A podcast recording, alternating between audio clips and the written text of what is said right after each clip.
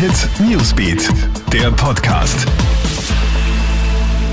Schönen guten Morgen, schöne Grüße aus der Krone Hit Newsbeat Redaktion. Hier das Wichtigste für den Mittwochmorgen. Nach Hitze folgen Sturm, Hagel und Blitze. Schwere Unwetter sind gestern Abend nach dem bisher heißesten Tag des Jahres über weite Teile Österreichs gezogen.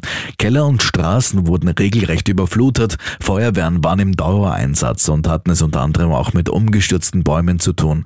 In der Landwirtschaft hat der Hagel Schäden in Millionenhöhe angerichtet. Verletzt wurde bei den zahlreichen Einsätzen niemand. Auch das kommende wird kein normales Schuljahr. Mit dieser deutlichen Message fordert die Lehrergewerkschaft jetzt klare Anweisungen und Pläne seitens des Bildungsministeriums.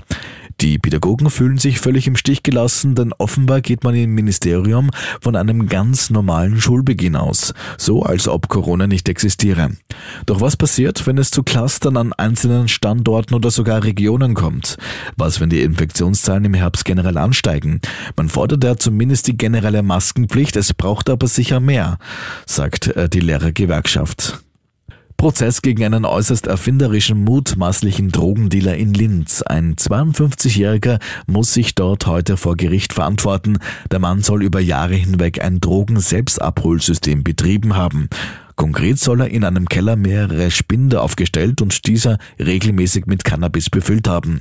Treue Kunden haben Schlüssel für die Spinde bekommen, sich die Drogen abgeholt und ein Geldkuvert hinterlassen. Mehr als 90 Kilogramm Cannabiskraut soll der Mann so verkauft haben. Und die Laudamotion gibt ihre Österreich-Lizenz zurück. Die bisher österreichische Ryanair-Tochter wird ab Jahresende mit maltesischer Fluglizenz unterwegs sein. Das aus steuerlichen Gründen, wie es heißt.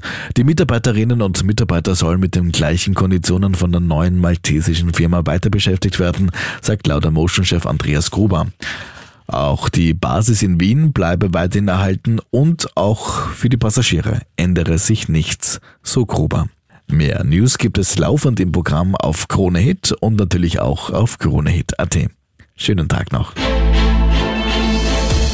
Krone Hit Newsbeat, der Podcast.